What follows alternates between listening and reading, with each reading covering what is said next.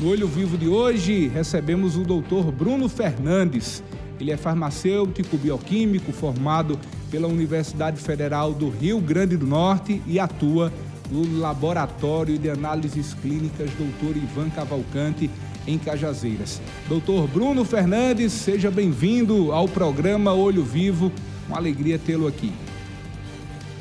Olá, boa tarde a vocês ouvintes e internautas que acompanham a TV e Rede Diário do Sertão, meu boa tarde. Sou o Dr. Bruno Fernandes, farmacêutico bioquímico pela Universidade Federal do Rio Grande do Norte.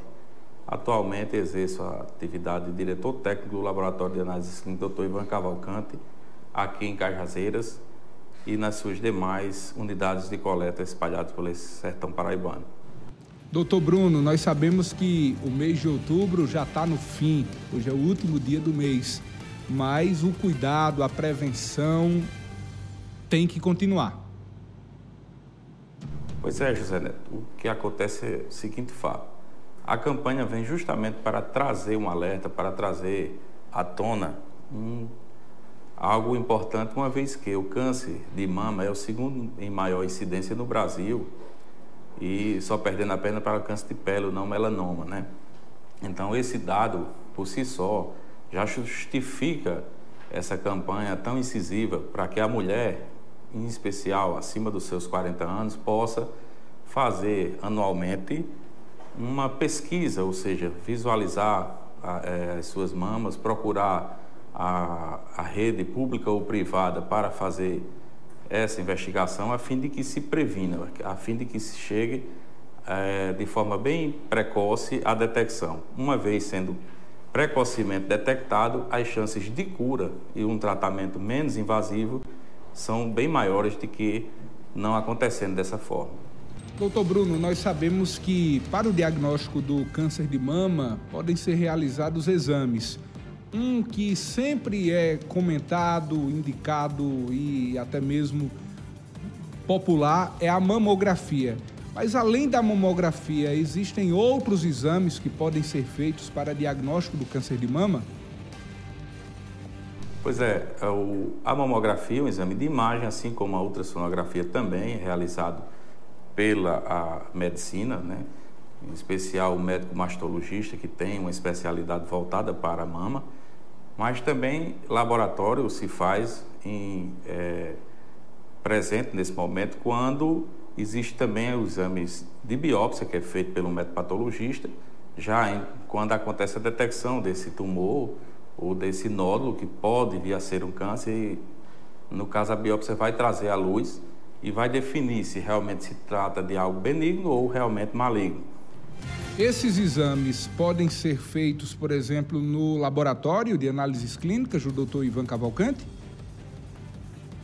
Nós contamos com uma rede de, de, de que nos dá apoio, que nos dá suporte, ou seja, os laboratórios de apoio. Nós temos o IATROS, que fica na cidade de Juazeiro do Norte, que faz essa parte de biópsia. E hoje, José Neto, o que nos faz vir aqui ao público é mostrar que com o advento da engenharia genética, com o surgimento é, da genética humana e se tornando cada dia mais presente e acessível, nós temos a pesquisa da mutação do gene BRCA1 e BRCA2, que são dois genes que são responsável pela produção de duas proteínas que levam esse mesmo nome, ou seja, a proteína BRCA1 e BRCA2.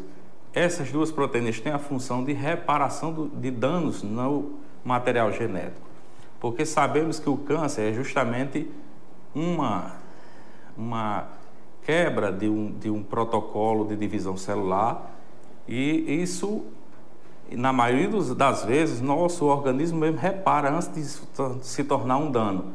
E no caso do BRCA1, BRCA2, se essa pesquisa dessa mutação for positiva, ou seja, existir essa mutação nesses dois genes, aumenta em 80% as chances da mulher vir a desenvolver um câncer de, de mama e também de ovário. E o senhor fala sobre esse teste genético, né, esse exame, e inclusive da possibilidade das mutações dos genes BRCA1 e o BRCA2. Inclusive, em uma pesquisa, nós vimos de que é um exame que avalia a presença de mutações desses genes através do sequenciamento de nova geração. E aí eu pergunto, como é feito esse exame no laboratório, doutor Bruno Fernandes? É um exame simples, é apenas uma coleta de sangue total. Essa amostra é enviada para a nossa rede de apoio, o laboratório Fleury, em São Paulo, e ele vai fazer a, é, todo o preparo da amostra para pesquisar especificamente no genoma, ou seja, no DNA da mulher ou também do homem, já que o câncer também pode acometer o homem, é uma incidência bem menor do que na mulher, mas existe essa possibilidade.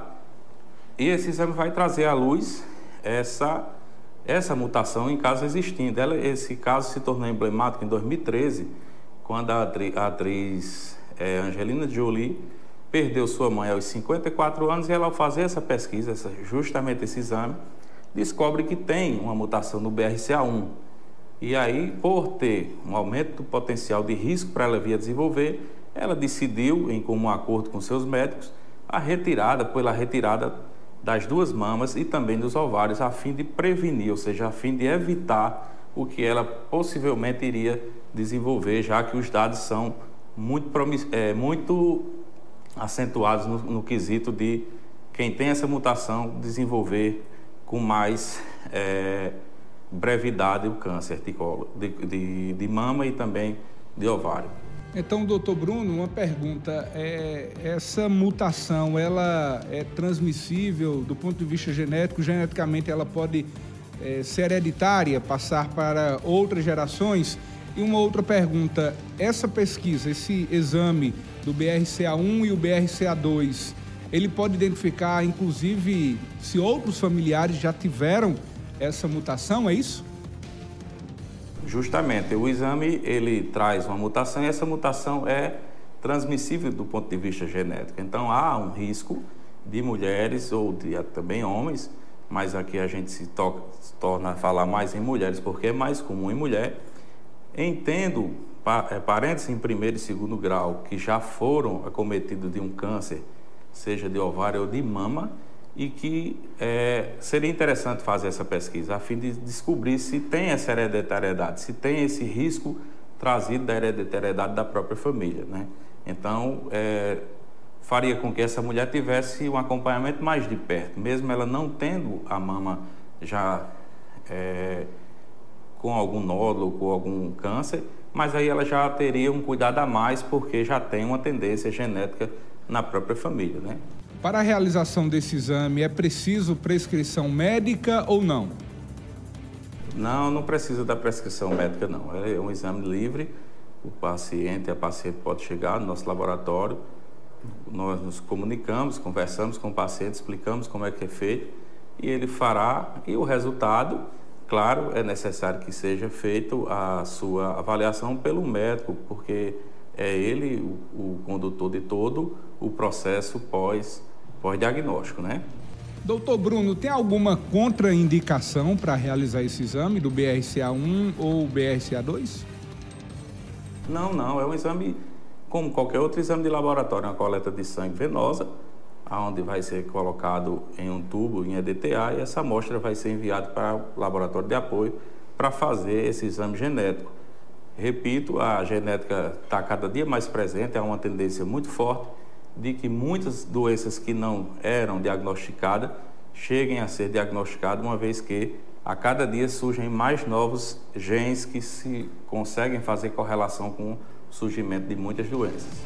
Nós estamos conversando ao vivo no programa de hoje com o Dr. Bruno Fernandes, ele é o farmacêutico bioquímico do Laboratório de Análises Clínicas, Dr. Ivan Cavalcante de Cajazeiras, falando justamente sobre a importância da prevenção. Além desses exames que o senhor acaba de trazer para a gente de forma até detalhada, quais são as outras opções para o diagnóstico do câncer? Já que estamos chegando ao fim do mês de outubro, mas a campanha de que a prevenção também cura, ela deve continuar. Justamente a campanha apenas traz um alerta, traz um chamamento maior para que a mulher faça é, a sua, a sua, o seu check-up, pelo menos anualmente, né? a depender da sua idade, esse, esse, essa periodicidade possa ser até menor, até seis, seis meses, né? porque nós temos também, no caso, um outro tipo de câncer que muito acomete as mulheres, e até essa campanha já se mistura um pouco, que é o câncer de colo uterino, né? Então, tem os anos de prevenção, o Papa Nicolau, o famoso Papa Nicolau, que é feita uma coleta, né? E essa amostra é feita é, o citológico a fim de se observar alguma alteração no colo uterino, que também é outra grande causa de câncer em mulher e também de morte, né? Doutor Bruno Fernandes, do Laboratório de Análises Clínicas, doutor Ivan Cavalcante, o senhor fala em um assunto também muito importante, que é o câncer do colo de útero. E é preciso também muito cuidado.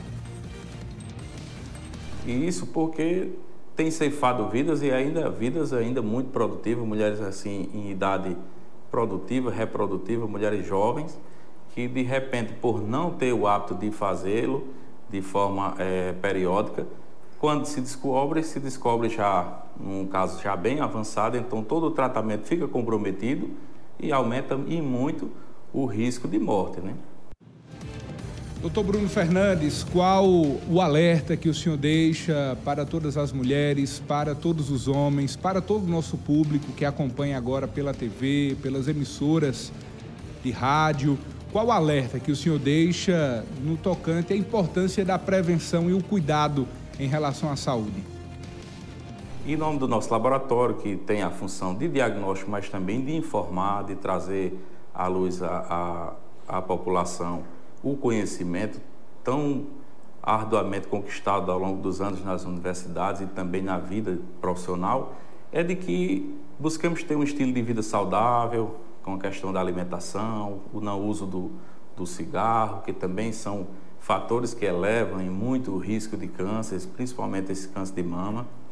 O estilo de vida sedentário, largar isso, começar a fazer exercício físico, procurar ter um estilo de vida mais saudável e fazer, claro, a sua é, periódica consulta ao seu médico, seja na rede pública, seja na rede privada, mas não deixar para ser pego de surpresa, porque prevenir é também curar. Doutor Bruno Fernandes, muito obrigado pela disponibilidade em conversar com todos nós que compomos o programa Olho Vivo da TV e Rede Diário do Sertão para falarmos sobre saúde, um tema muito atual, pertinente e de uma grande importância para todos nós, não somente para as mulheres, mas para toda a sociedade geral. Muito obrigado pela sua participação e pela oportunidade de estar aqui ao vivo para falarmos sobre assuntos tão importantes. Muito obrigado. Quem agradece somos nós, do Laboratório de Análise do Dr. Ivan Cavalcante, presente aqui em Cajazeiras há mais de 30 anos, fazendo saúde, desempenhando um papel importante no diagnóstico, no também na prevenção e, claro, estamos à disposição de vocês quando necessitarem para conversarmos com a população, esclarecer e trazer à luz temas importantes que possam agregar e salvar vidas.